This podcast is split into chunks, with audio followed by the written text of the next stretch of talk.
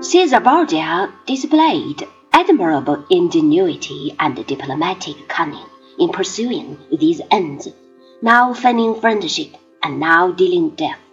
The victims of these exercises in statesmanship cannot, of course, be consulted about their feelings, but the chances are that from a detached point of view, they might well have admired Caesar Borgia's undoubted skill.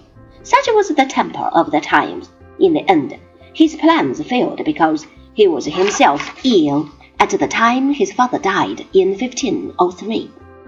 The successor to the papal throne was Julius II, an inveterate enemy of the Borgias. Given the aims of Caesar Borgia, one may well recognize that he pursued them ably. For this, Machiavelli allows him generous praise.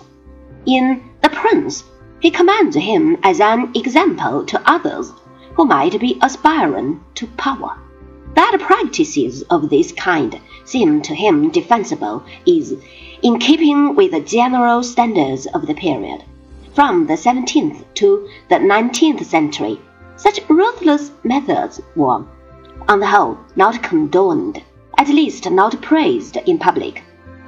The 20th century has once again produced a number of political leaders in the tradition that Machiavelli knew. From 1513 to 1521, the papal throne was occupied by Leo X, a member of the Medici family. Since Machiavelli was trying to ingratiate himself with the Medicis, we find that in the Prince, the question of papal authority is avoided with a few pious platitudes. In the discourses, a rather more critical view is taken of the papacy. The entire approach here is more informed with ethical notions. Machiavelli considers, in order of merit, the various types of men in power, ranging from the founders of religions to those of tyrannies. The function of religion in the state he conceives along pragmatic lines.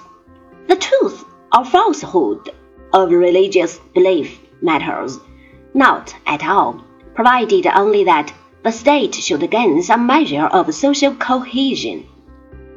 On such a view, it is, of course, quite proper to persecute heretics. As for the Church, it is condemned on two counts. First, because the evil way of life of many of its ministers has shaken popular confidence in religion, and second, because the secular and political interests of the papacy were an obstacle to national unity in Italy. It may be noted, incidentally, that this is quite consistent with a recognition that, in pursuit of their own ends, some of the political popes had acted with great dexterity. The prince is not concerned with ends, whereas the discourses sometimes is.